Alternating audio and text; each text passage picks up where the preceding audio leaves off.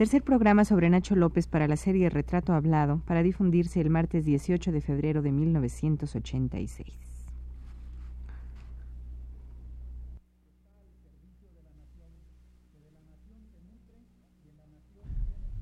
Radio UNAM presenta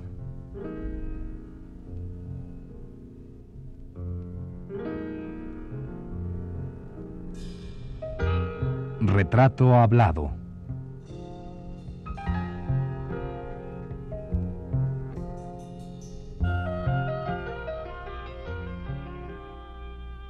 Nacho López. Un reportaje a cargo de Elvira García.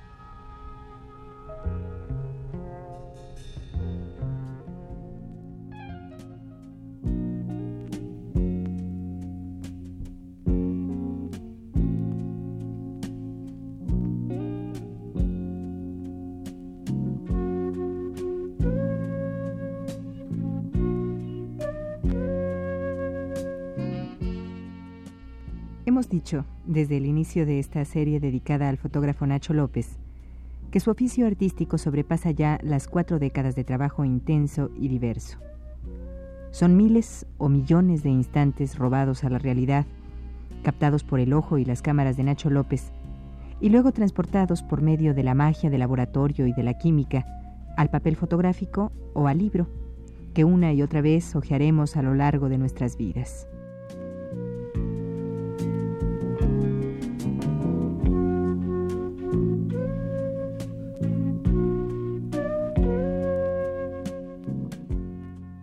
Maestro Nacho López, a partir del año de 50, usted ejerce una diversidad de oficios, por ejemplo, camarógrafo, camarógrafo de noticieros, fotógrafo y redactor de diarios y revistas.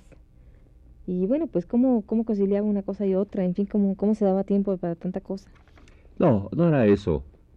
Lo que pasa es que eh, una temporada en que estaba yo haciendo el trabajo fotográfico para las revistas y eventualmente para este como camarógrafo para noticiarios. Empecé a hacer trabajo de, de cine para una revista fílmica que se llamaba Cine Selecciones. ¿Y eso dónde pasaba? Aquí en el sitio federal. Y un buen día, platicando con, que lo acabo yo de conocer, bueno, tenía tres veces de conocerlo, y estaba desempacado de Los Ángeles, platicando con, con Rubén Gámez, que usted recordará es el director del, de la fórmula secreta, basada en uno de los cuentos de Juan Rulfo, tengo entendido, o cuando menos la, obra de Gámez tiene ese espíritu rulfeño.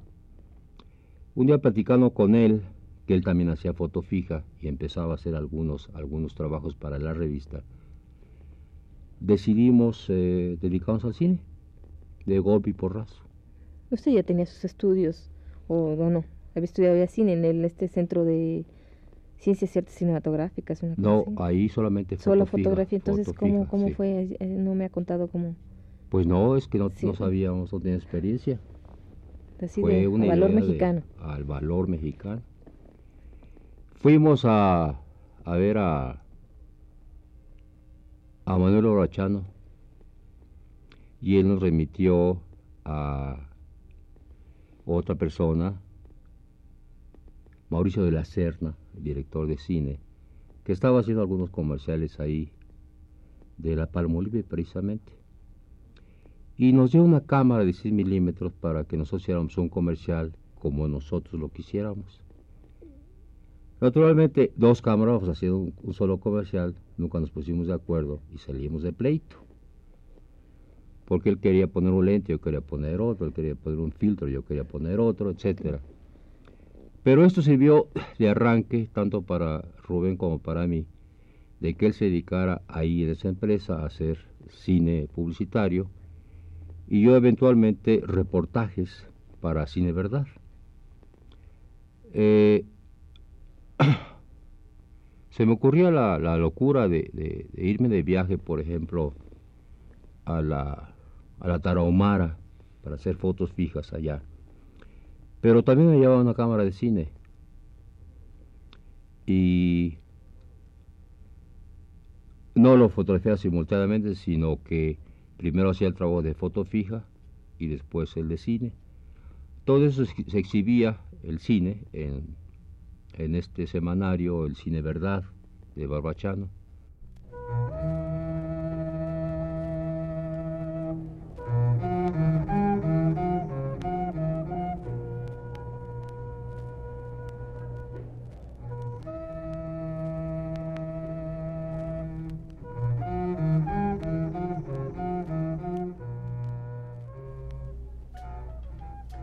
Nacho López, partiendo del año 1945, tendríamos que dividirla en dos grandes ramas.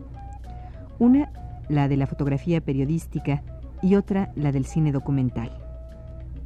En el primer campo colaboró en 1949 y hasta el año de 1955 en las revistas Pulso, Mañana, Hoy y Siempre, así como en el suplemento cultural del periódico El Nacional. A esta época corresponde el premio que obtuvo, segundo lugar, en el concurso fotográfico nacional convocado por el periódico Excelsior, la American Photo y el Club Fotográfico de México para exaltar la sublimidad de la madre mexicana. El jurado calificador estuvo integrado por Gabriel Figueroa, Luis Márquez y Manuel Álvarez Bravo. Esto sucedió el 14 de mayo de 1950.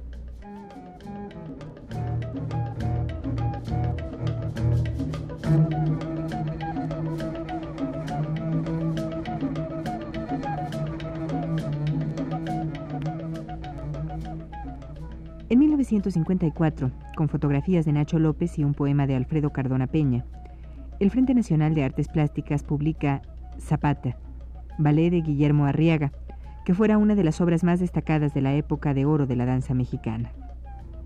Este documento, con las fotos de Nacho López, aparece en la serie Cuadernos de la revista Artes de México.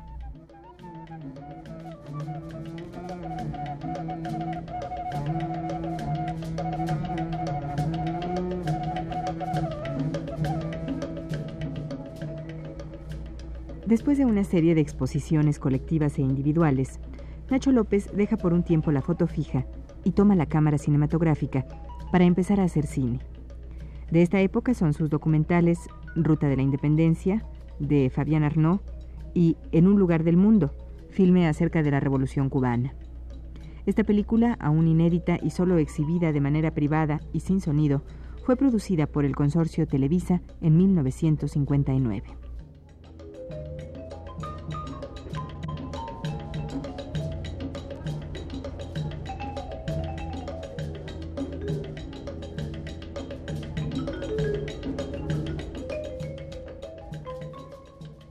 Es diferente el concepto para el cine que para la foto fija. Desde luego, sí. Sí, ¿no?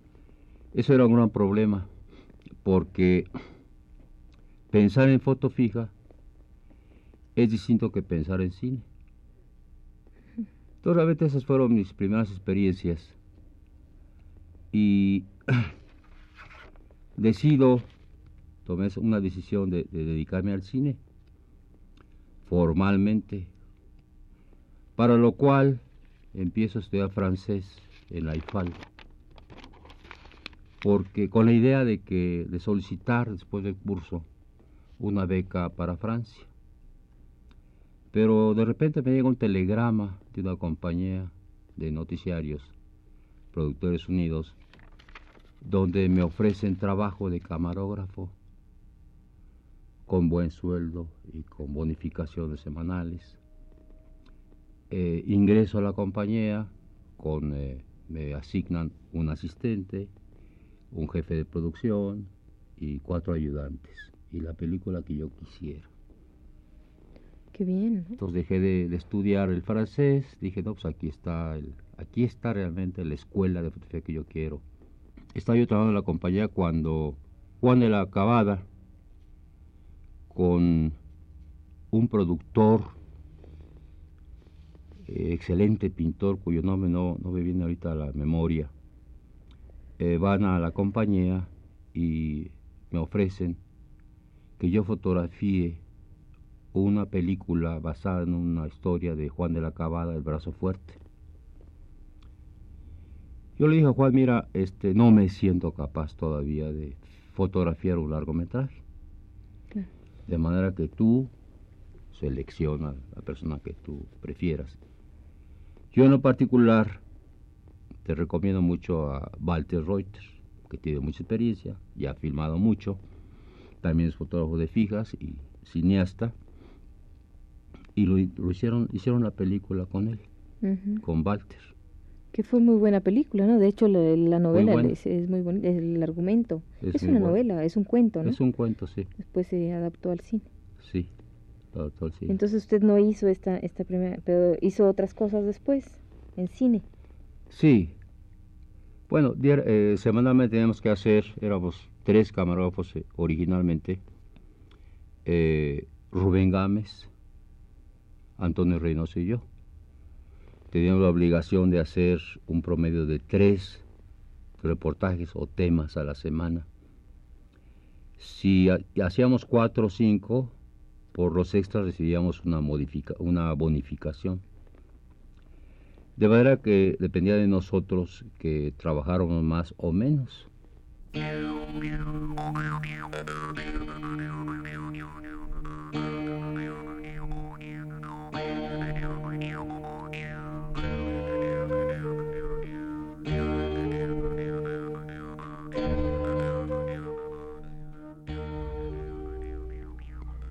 En 1960, Nacho López continúa apasionado por el cine, el cual, como nos ha dicho, aprendió a hacer sobre la marcha. Así las cosas, en ese año dirige y fotografía un documental en color, en formato 16 milímetros, cuyo título fue Peldaños. La historia está basada en la vida estudiantil del licenciado Adolfo López Mateos, el guion lo escribió Antonio Rodríguez y el productor fue Moisés Plata.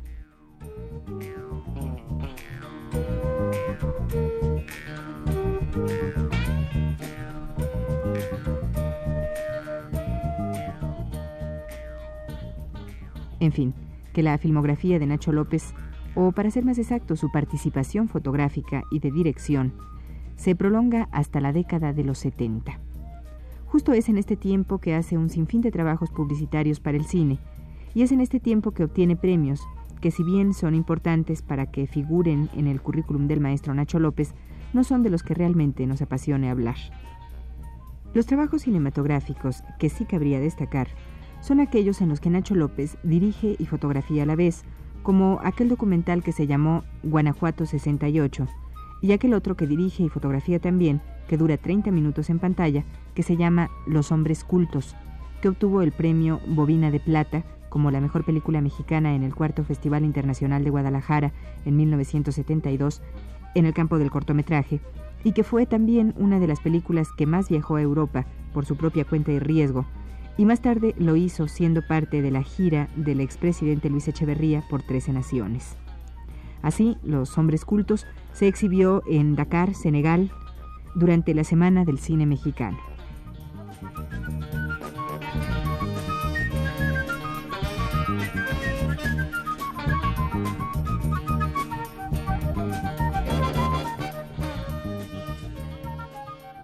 Eh, fue una época interesante porque ahí realmente aprendí a, hacer cine. Sobre todo que trabajamos en conjunto, intercambiamos ideas y el editor de la compañía, eh, cada vez que recibía los roces, nos llamaba en la moviola y pasaba lo que habíamos filmado y a mí me señalaba los errores que yo había cometido. Creo que era un aprendizaje así. Inmediato, práctico. Sí. Y de esto, maestro, bueno, es una pregunta un poco boba, pero bueno, se la voy a hacer. ¿Qué le gusta más, la foto fija o el cine? Pues realmente me gusta más la foto fija. Eh, el cine es un trabajo de equipo, lo sabemos, ¿no?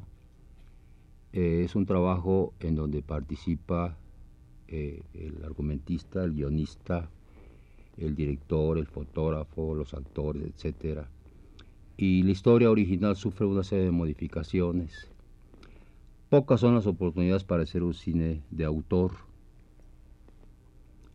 Eh, siendo camarógrafo o director de cualquier manera, se tiene encima al productor, que también aporta sus ideas, y el producto se va modificando. Pocos son los afortunados cineastas que son autores. Sí. Y, el, y la fotografía fija es un trabajo bastante individual. Totalmente individual. Solitario. Y solitario, sí. Más creativo por ese lado. Yo creo que sí, porque no hay detrás de mí una persona que me diga qué tengo que hacer. Claro. Cuando tengo encargos me dicen, bueno, necesitamos esto, la idea general. Y yo después la desarrollo.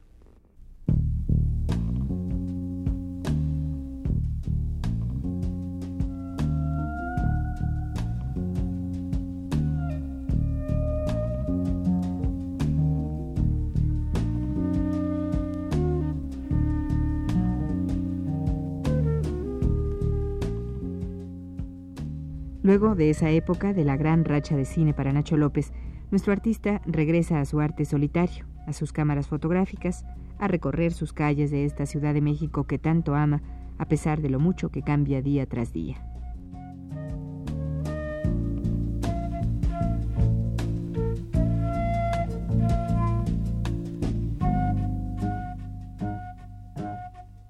Y un fotógrafo de cine puede llegar a ser mejor fotógrafo de cine teniendo toda la, eh, decir, el estudio del, fotógrafo de fijas? Bueno, es básico, desde luego, ¿no? Pero no al revés, ¿no se da? ¿El, eh, cineasta puede ser fotógrafo? Hay que pedir la fotografía primero, ¿no? La foto, digamos, foto fija. De una u otra forma, casi todos los, este, al menos que yo conozco, han empezado como fotógrafos de fija y han derivado a directores de fotografía de cine. Eh, claro, no es una regla, se dan casos eh, en donde el asistente del, fotógrafo de cine, que esa es la ruta eh, muy conocida, usual, llega a ser director de, de, fotografía porque tuvo las enseñanzas del maestro. ¿no? Rosalío Solano, que es un magnífico fotógrafo de cine, él fue asistente de, eh, de Alex Phillips. Eh, Sergio Béjar fue asistente de Agustín Jiménez, después eh, director de fotografía de cine y luego director de películas. En fin, fue, digamos, ocupando o ascendiendo diferentes puestos dentro de la industria cinematográfica.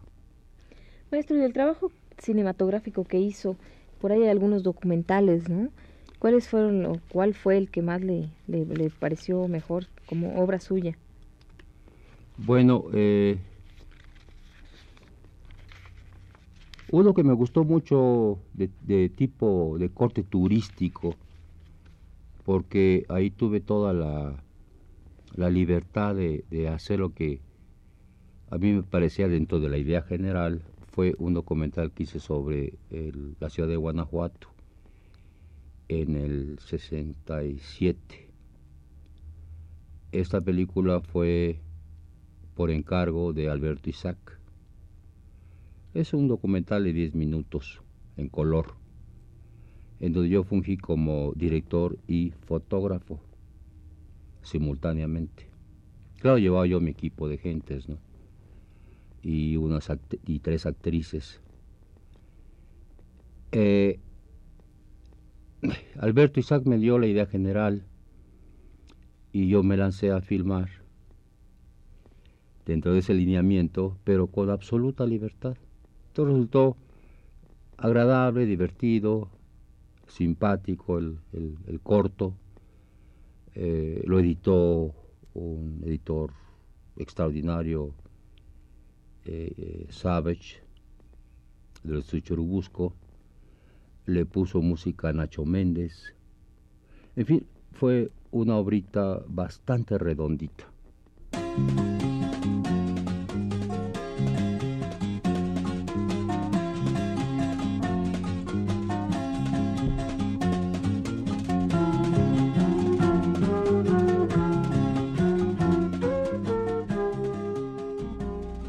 Esta fue la tercera parte de la serie dedicada al fotógrafo Nacho López.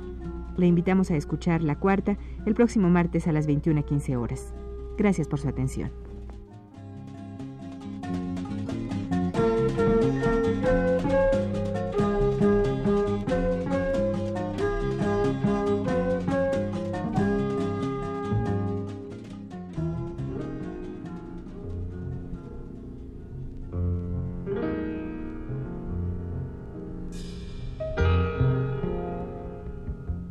Radio UNAM presentó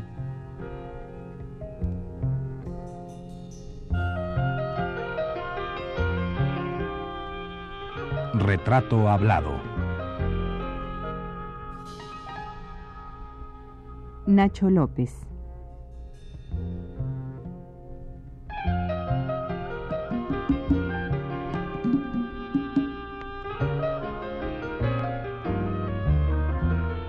Un reportaje a cargo de Elvira García.